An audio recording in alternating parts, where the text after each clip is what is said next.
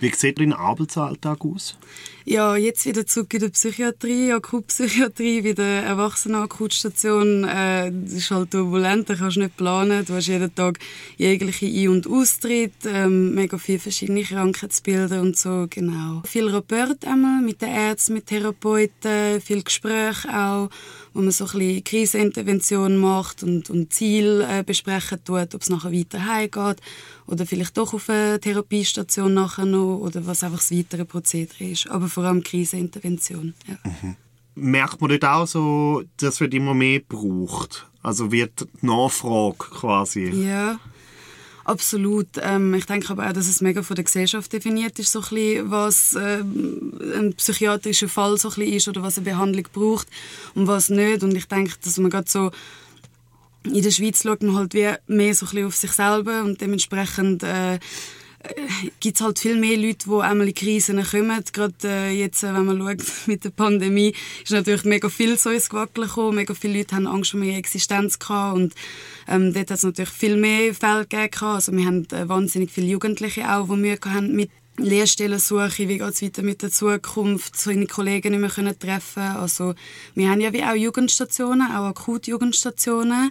Aber wenn die halt überfüllt sind, dann kommen die auch zu uns, äh, zu den Erwachsenen rauf. Und dort haben wir jetzt immer wieder viele Jugendliche gehabt, die für eine Krisenintervention haben müssen zu uns kommen. Also wir sind, wir sind gut ausgebucht, haben auch, wir haben wie so eine Bettenanzahl, die Standard ist bei uns. Und dann haben wir wie so Überbetten, die wir nehmen können. Ähm, zum Beispiel eben so in drei Zimmern noch ein viertes Bett reinstellen und die sind jetzt eigentlich immer komplett beleidigt gewesen. Also eben auf der Erwachsenenakut äh, sind es meistens halt erwachsene Leute, wo, wo ähm, einfach für eine Krisenintervention zu uns kommen. Und bei jugendlichen Stationen ist es schon so, dass wir natürlich viel mehr mit Sozialpädagogen auch zusammenarbeiten. Also die gehen dann auch, wir haben in der Psychiatrie auch eine Schule, äh, die gehen auch in die Schule dort und machen wie weiter.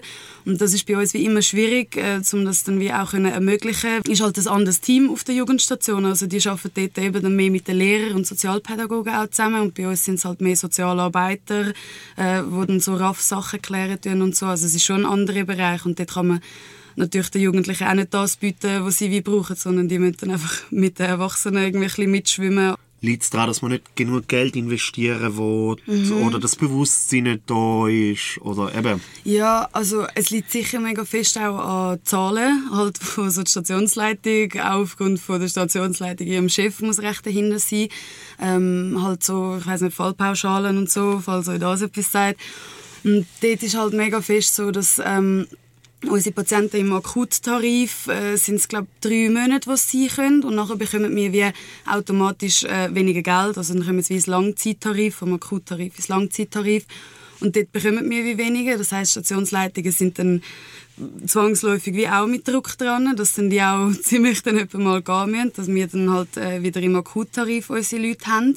Und dort ist natürlich absolut das Problem, dass man zum Teil Leute entlassen muss, wo vielleicht äh, der Austritt schon einiges überstürzt ist und wo dann je nachdem wieder kommen. Also wir haben auch viele Fälle gehabt, wo die Leute austreten sind und nach zwei Tagen wieder gekommen sind und das ist dann aber gar wieder okay, weil wenn die irgendwie glaub, 24 oder 48 Stunden nicht mehr auf der Abteilung, also austreten sind, dann dürfen sie wieder kommen und sind dann wieder im Akuttarif, wo man sich auch denkt, so, ja super, also geht es dort noch um den Mensch so ein bisschen, so. Hast du denn äh, Vermutungen, was da so die äh, Fallpauschale hast du angesprochen auf der einen ja. Seite. Ähm, ja, woran krankt die Pflege, blöd gefragt?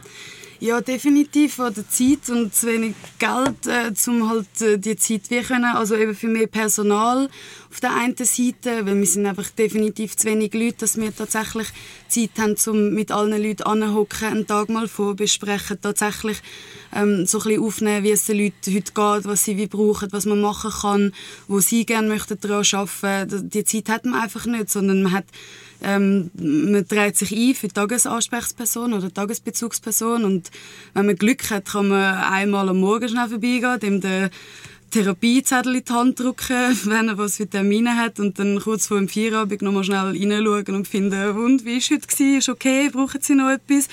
Und das ist halt einfach, ja, das ist wirklich schade. Also, vor allem, ich meine, gerade in der Schule hat man so Lust auf den Job. Also, die machen es einem schon schmackhaft. Es ist, es ist mega ein schöner Beruf und es ist auch ein mega lässiger Beruf. Aber es ist einfach schade, dass die meisten Tage einfach überhaupt nicht annähernd so sind, äh, wie, wie es unsere Patienten wie auch verdient hätten und das Personal.